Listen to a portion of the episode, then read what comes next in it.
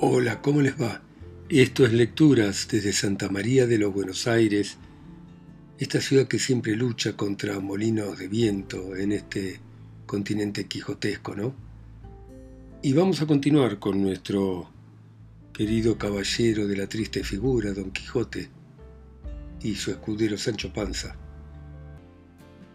Capítulo 27 De cómo salieron con su intención el cura y el barbero, con otras cosas dignas de que se cuenten en esta grande historia. No le pareció mal al barbero la invención del cura, sino también que luego la pusieron por obra. Pidiéronle al aventero una saya y unas tocas, dejándole en prendas una sotana nueva del cura. El barbero hizo una gran barba de una cola rucia o roja de buey, donde el ventero tenía colgado el peine. Preguntóles la ventera que para qué le pedían aquellas cosas. El cura le contó en breves razones la locura de Don Quijote y cómo convenía aquel disfraz para sacarle de la montaña donde a la sazón estaba. Cayeron luego el ventero y la ventera en que el loco era su huésped, el del bálsamo, y el amo del manteado escudero, y contaron al cura todo lo que con él les había pasado sin callar lo que tanto callaba Sancho. En resolución, la ventera vistió al cura de modo que no había más que ver. Púsole una saya de paño llena de fajas de terciopelo negro de un palmo en ancho, todas acuchilladas y unos corpiños de terciopelo verde guarnecidos con unos ribetes de raso blanco que se debieron hacer ellos y la saya en tiempo del rey Bamba. No consintió el cura que le tocasen, sino púsose en la cabeza un birretillo de lienzo colchado que llevaba para dormir de noche y ciñóse por la frente una liga de tafetán negro y con otra liga hizo un antifaz con que se cubrió muy bien las barbas y el rostro, encasquetóse su sombrero que era tan grande que le podía servir de quitasol, y cubriéndose su herreruelo, subió en su mula a mujariegas, y el barbero en la suya, con su barba que le llegaba a la cintura, entre roja y blanca, como aquella que, como se ha dicho, era hecha de la cola de un buey barroso. Despidiéronse de todos y de la buena de Maritornes, que prometió de rezar un rosario, aunque pecadora, porque Dios le diese buen suceso en tan arduo y tan cristiano negocio como era el que habían aprendido. Mas apenas hubo salido de la venta, cuando le vino al cura un pensamiento, que hacía mal en haberse puesto de aquella manera por ser cosa indecente que un sacerdote se pusiese así, aunque le fuese mucho en ello, y diciéndoselo al barbero, le rogó que trocasen trajes, porque era más justo que él fuese la doncella menestorosa y que él haría el escudero, y que así se profanaba menos su dignidad, y que si no lo quería hacer, determinaba de no pasar adelante, aunque a don Quijote se le llevase el diablo. En esto llegó Sancho,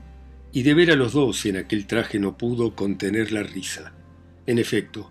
el barbero vino en todo aquello que el cura quiso, y trocando la invención, el cura le fue informando el modo que había de tener y las palabras que había de decir a don Quijote para moverle y forzarle a que con él se viniese y dejase la querencia del lugar que había escogido para su vana penitencia. El barbero respondió que sin que se le diese lección, él lo pondría bien en su punto.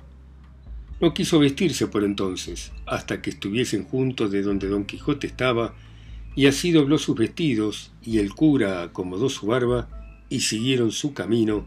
guiándolo Sancho Panza. Este le fue contando lo que les aconteció con el loco que hallaron en la sierra, encubriendo empero el hallazgo de la maleta y de cuanto en ella venía que, mager que tonto, era un poco codicioso el mancebo. Otro día llegaron al lugar donde Sancho había dejado puestas las señales de las ramas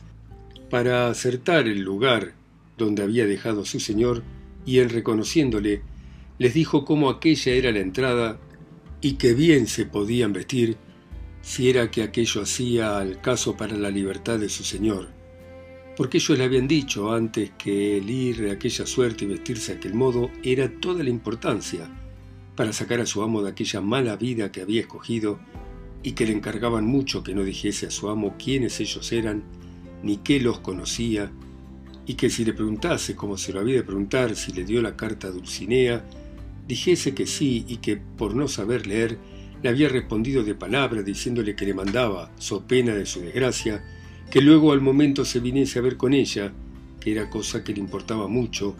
porque con esto y con lo que ellos pensaban decirle tenían por cosa cierta reducir la mejor vida y hacer con él que luego se pusiese en camino para ir a ser emperador o monarca, que en lo de ser arzobispo no había de qué temer. Todo lo escuchó Sancho y lo tomó muy bien en la memoria, y les agradeció mucho la intención que tenían de aconsejar a su señor fuese emperador y no arzobispo, porque él tenía para sí que para hacer mercedes a sus escuderos más podían los emperadores que los arzobispos andantes. También les dijo que sería bien que él fuese delante a buscarle y darle la respuesta de su señora. Quizás sería ella bastante a sacarle de aquel lugar sin que ellos se pusiesen en tanto trabajo. Parecióles bien lo que Sancho Panza decía, y así determinaron de aguardarle hasta que volviese con las nuevas del hallazgo de su amo. Entróse Sancho por aquellas quebradas de la sierra, dejando a los dos en una por donde corría un pequeño y manso arroyo, a quien hacían sombra agradable y fresca otras peñas y algunos árboles que por allí estaban. El calor y el día que allí llegaron era de los del mes de agosto, que por aquellas partes suele ser el ardor muy grande, la hora las tres de la tarde, todo lo cual hacía el sitio más agradable y que convidase a que en él esperasen la vuelta de Sancho como lo hicieron. Estando pues los dos allí sosegados y a la sombra, llegó a sus oídos una voz que, sin acompañar la son de algún otro instrumento, dulce y regaladamente sonaba, de que no pocos se admiraron por parecerles que aquel no era lugar donde pudiese haber quien tan bien cantase. Porque aunque suele decirse que por las selvas y campos se hallan pastores de voces extremadas, más son encarecimientos de poetas que verdades, y más cuando advirtieron que lo que oían cantar eran versos no de rústicos ganaderos, sino de discretos cortesanos. Y confirmó esta verdad haber sido los versos que oyeron estos. ¿Quién menoscaba mis bienes? desdenes. ¿Y quién aumenta mis duelos? Los celos. ¿Y quién prueba mi paciencia? Ausencia. De ese modo en mi dolencia ningún remedio se alcanza, pues me matan la esperanza, desdenes, celos y ausencia. ¿Quién me causa este dolor? Amor. ¿Y quién mi gloria repugna? Fortuna. ¿Y quién consiente en mi duelo? El cielo. De ese modo yo recelo morir de este mal extraño, pues aumentan en mi daño amor, fortuna y el cielo. ¿Quién mejorará mi suerte? La muerte. Y bien de amor, ¿quién le alcanza? Mudanza. ¿Y sus males quién los cura? Locura. De ese modo no es cordura querer curar la pasión,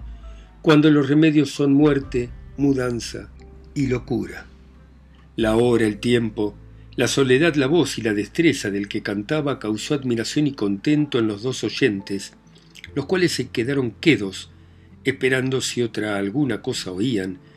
pero viendo que duraba algún tanto el silencio, determinaron de salir a buscar el músico que con tan buena voz cantaba. Y queriéndolo poner en efecto, hizo la misma voz que no se moviesen, la cual llegó de nuevo a sus oídos cantando este soneto. Santa amistad que con ligeras alas, tu apariencia quedándose en el suelo, entre benditas almas en el cielo, subiste alegre a las empirias alas. Desde allá cuando quieres nos señalas la justa paz cubierta con un velo, por quien a veces se trasluce el celo de buenas obras que al fin son malas. Deja el cielo, oh amistad, o no permitas que el engaño se vista tu librea, con que destruye a la intención sincera que, si tus apariencias no le quitas, presto ha de verse el mundo en la pelea de la discorde confusión primera. El canto se acabó con un profundo suspiro, y los dos con atención volvieron a esperar si más se cantaba. Pero viendo que la música se había vuelto en sollozos y en lastimeros ayes, acordaron de saber quién era el triste tan extremado en la voz como doloroso en los gemidos, y no anduvieron mucho cuando, al volver de una punta de una peña, vieron a un hombre del mismo talle y figura que Sancho Panza les había pintado cuando les contó el cuento de Cardenio, el cual hombre, cuando los vio, sin sobresaltarse estuvo quedo, con la cabeza inclinada sobre el pecho, a guisa de hombre pensativo, sin alzar los ojos a mirarlos más de la vez primera, cuando de improviso llegaron. El cura, que era hombre bien hablado, como el que ya tenía noticia de su desgracia, pues por las señas le había conocido, se llegó a él y con breves, aunque muy discretas razones, le rogó y persuadió que aquella tan miserable vida dejase, porque allí no la perdiese, que era la desdicha mayor de las desdichas. Estaba Cardenio entonces en su entero juicio, libre de aquel furioso accidente que tan a menudo le sacaba de sí mismo, y así, viendo a los dos en traje tan no usado de los que por aquellas soledades andaban, no dejó de admirarse algún tanto, y más cuando yo que le habían hablado en su negocio, como en cosa sabida, porque las razones que el cura le dijo así lo dieron a entender, y entonces respondió de esta manera. Bien veo yo, señores, quien quiera que seáis, que el cielo, que tiene cuidado de socorrer a los buenos y aun a los malos muchas veces, sin yo merecerlo, me envía, en estos tan remotos y apartados lugares del trato común de las gentes, algunas personas que, poniéndome delante de los ojos con vivas y varias razones, cuan sin ella ando en hacer la vida que hago, han procurado sacarme de esta mejor parte, pero como no saben qué sé yo en saliendo de este daño he de caer en otro mayor, quizá me deben de tener por hombre de flacos discursos y aún, lo que peor sería, por hombre de ningún juicio. Y no sería maravilla que así fuese, porque a mí se me trasluce que la fuerza de la imaginación de mis desgracias es tan intensa y puede tanto en mi perdición que, sin que yo pueda ser parte a estorbarlo, vengo a quedar como piedra, falto de todo buen sentido y conocimiento, y vengo a caer en la cuenta de esta verdad cuando algunos me dicen y muestran señales de las cosas que he hecho, en tanto que aquel terrible accidente me señorea, y no sé más que dolerme en vano y maldecir sin provecho mi ventura, y dar por disculpa de mis locuras el decir la causa de ellas a cuantos oírla quieren. Porque viendo los cuerdos cuál es la causa, no se maravillarán de los efectos, y si no me dieren remedio, a lo menos no me darán culpa, convirtiéndoseles el enojo de mi desenvoltura en lástima de mis desgracias. Y si es que vosotros, señores, venís con la misma intención que otros han venido, antes que paséis adelante en vuestras discretas persuasiones, os ruego que escuchéis el cuento que no le tiene de mis desventuras, porque quizá, después de entendido, ahorraréis del trabajo que tomaréis en consolar un mal que de todo consuelo es incapaz. Los dos, que no deseaban otra cosa que saber de su misma boca la causa de su daño, le rogaron que se la contase, ofreciéndole de no hacer otra cosa de la que él quisiese en su remedio o consuelo. Y con esto el triste caballero comenzó su lastimera historia, casi por las mismas palabras y pasos que le había contado a don Quijote y al cabrero pocos días atrás, cuando,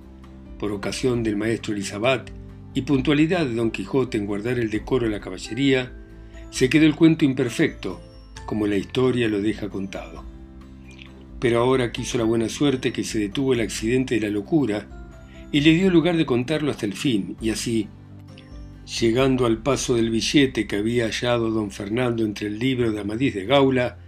dijo Cardenio que le tenía bien en la memoria y que decía de esta manera. Lucinda a Cardenio. Cada día descubro en vos valores que me obligan y fuerzan a que en más os estime, y así, si quisiere sacarme de esta deuda sin ejecutarme en la honra, lo podréis muy bien hacer. Padre tengo, que os conoce, y que me quiere bien, el cual, sin forzar mi voluntad, cumplirá la que será justo que vos tengáis, si es que me estimáis como decís y como yo creo. Por este billete me moví a pedir a Lucinda por esposa, como ya os he contado, y este fue por quien quedó Lucinda, en la opinión de don Fernando, por una de las más discretas y avisadas mujeres de su tiempo, y este billete fue el que le puso en deseo de destruirme antes que el mío se efectuase. Díjele yo a don Fernando en lo que reparaba el padre de Lucinda, que era en que mi padre se lo pidiese, lo cual yo no lo osaba decir, temeroso que no vendría en ello, no porque no tuviese bien conocida la calidad, bondad, virtud y hermosura de Lucinda, y que tenía partes bastantes para ennoblecer cualquier otro linaje de España, sino porque yo entendía de él que deseaba que no me casase tan presto hasta ver lo que el duque Ricardo hacía conmigo. En resolución, le dije que no me aventuraba a decírselo a mi padre, así por aquel inconveniente, como por otros muchos que me acobardaban sin saber cuáles eran, sino que me parecía que lo que yo desease jamás había de tener efecto. A todo esto me respondió don Fernando que él se encargaba de hablar a mi padre y hacer con él que hablase al de Lucinda. Oh Mario ambicioso, oh Catilina cruel, oh Sila fascineroso, oh Galalón embustero, oh Bellido traidor, oh Julián vengativo, oh Judas codicioso, traidor, cruel, vengativo, embustero. ¿Qué de servicios te había hecho este triste que con tanta llaneza te descubrió los secretos y contentos de su corazón? ¿Qué ofensa te hice? ¿Qué palabras te dije o qué consejos te di que no fuesen todos encaminados a acrecentar tu honra y tu provecho? Mas, ¿de qué me quejo desventurado de mí? pues es cosa cierta que cuando traen las desgracias la corriente de las estrellas, como vienen de alto a abajo, despeñándose con furor y con violencia, no hay fuerza en la tierra que las detenga, ni industria humana que prevenirlas pueda. ¿Quién pudiera imaginar que don Fernando, caballero ilustre, discreto, obligado de mis servicios, poderoso para alcanzar lo que el deseo amoroso le pidiese donde quiera que le ocupase, se había de enconar, como suele decirse, en tomarme a mí una sola oveja que aún no poseía. Pero quédense estas consideraciones aparte, como inútiles y sin provecho, y añudemos el roto hilo de mi desdichada historia. Digo, pues, que, pareciéndole a don Fernando que mi presencia le era inconveniente para poner en ejecución su falso y mal pensamiento, determinó de enviarme a su hermano mayor, con ocasión de pedirle unos dineros para pagar seis caballos que de industria y solo para este efecto de que me ausentase para poder mejor salir con su dañado intento, el mismo día que se ofreció a hablar a mi padre los compró y quiso que yo viniese por el dinero. ¿Pude yo prevenir esta traición? ¿Pude por ventura caer en imaginarla? No, por cierto. Antes con grandísimo gusto me ofrecía a partir luego, contento de la buena compra hecha. Aquella noche hablé con Lucinda y le dije lo que don Fernando quedaba concertado y que tuviese firme esperanza de que tendrían efecto nuestros buenos y justos deseos. Ella me dijo tan segura como yo de la traición de don Fernando que procurase volver presto, porque creía que no tardaría más la conclusión de nuestras voluntades que tardase mi padre de hablar al suyo. No sé qué se fue, que en acabando de decirme esto se le llenaron los ojos de lágrimas, y un nudo se le atravesó en la garganta, que no la dejaba hablar palabra de otras muchas que me pareció que procuraba decirme. Quedé admirado de este nuevo accidente, hasta allí jamás visto en ella, porque siempre nos hablábamos, las veces que la buena fortuna y mi diligencia lo concedía, con todo contento y regocijo, sin mezclar en nuestras pláticas lágrimas, suspiros, celos, temores o sospechas. Todo era engrandecer yo mi ventura por habérmela dado el cielo por señora, exageraba su belleza, admirábame de su valor y entendimiento. Volvíame ella el recambio alabando en mí lo que, como enamorada, le parecía digno de alabanza. Con esto nos contábamos cien mil niñerías y acaecimientos de nuestros vecinos y conocidos, y a lo que más se extendía mi desenvoltura era tomarle casi por fuerza una de sus bellas y blancas manos y llegarla a mi boca según daba lugar la estrecheza de una baja reja que nos dividía. Pero la noche que precedió al triste día de mi partida, ella lloró, suspiró y gimió y se fue, y me dejó lleno de sobresalto y confusión, espantado de haber visto tan nuevas y tan tristes muestras de dolor y sentimiento de Lucinda, pero, por no destruir mis esperanzas, todo lo atribuía a la fuerza del amor que me tenía y al dolor que suele causar la ausencia en los que bien se quieren. En fin, yo me partí triste y pensativo, llena el alma de imaginaciones y sospechas sin saber lo que sospechaba ni imaginaba. Claros indicios que me mostraban el triste suceso y desventura que me estaba guardada. Llegué al lugar donde era enviado, le di las cartas al hermano de don Fernando, fui bien recibido pero no bien despachado porque me mandó a guardar bien a mi disgusto, ocho días, y en parte donde el duque su padre no me viese, porque su hermano le escribía que le enviase cierto dinero sin su sabiduría, y todo fue invención del falso don Fernando, pues no le faltaban a su hermano dinero para despacharme luego. Orden y mandato fue este que me puso en condición de no obedecerle, por parecerme imposible sustentar tantos días la vida en la ausencia de Lucinda, y más, habiéndola dejado con la tristeza que os he contado, pero con todo esto obedecí como buen criado, aunque veía que había de ser a costa de mi salud. Pero a los cuatro días que allí llegué, llegó un hombre en mi busca con una carta que me dio que en el sobrescrito conocí ser de Lucinda, porque la letra de él era suya. Abríla temeroso y con sobresalto, creyendo cosa grande debía ser la que la había movido a escribirme estando ausente, pues presente pocas veces lo hacía. Preguntéle al hombre antes de leerla quién se la había dado y al tiempo que había tardado en el camino, díjome que acaso, pasando por una calle de la ciudad a la hora del mediodía, una señora muy hermosa la llamó desde una ventana, los ojos llenos de lágrimas, y que con mucha priesa le dijo, hermano, si sois cristiano, como parecéis, por amor de Dios os ruego que encaminéis luego, luego esta carta al lugar y a la persona que dice el sobrescrito, que todo es bien conocido y en ello haréis un gran servicio a nuestro Señor, y para que no os falte comodidad de poderlo hacer, tomad lo que va en este pañuelo. Y diciendo esto me arrojó por la ventana un pañuelo, donde venían atados cien reales y esta sortija de oro que aquí traigo con esa carta que os he dado. Y luego, sin aguardar respuesta mía, se quitó de la ventana, aunque primero vio como yo tomé la carta y el pañuelo, y por señas le dije que haría lo que me mandaba. Y así, viéndome tan bien pagado del trabajo que podía tomar en traerosla y conociendo por el sobrescrito que era de vos a quien se enviaba, porque yo, Señor, os conozco muy bien, y obligado asimismo de las lágrimas de aquella hermosa señora, determiné de no fiarme de otra persona, sino venir yo mismo a dárosla, y en dieciséis horas que ha que se me dio he hecho el camino, que sabéis que es de dieciocho leguas, en tanto que el agradecido y nuevo correo esto me decía, estaba yo colgado de sus palabras, temblándome las piernas, de manera que apenas podía sostenerme. En efecto, abrí la carta y vi que contenía estas razones. Bueno, muy bien. Seguimos mañana a las 10 en punto de la Argentina, como siempre. Ustedes en sus países, ciudades, continentes, islas o pueblos, escuchando Don Quijote de la Mancha, de Miguel de Cervantes a través de mi voz acá sola y lejos, en Santa María de los Buenos Aires. Chau, hasta mañana.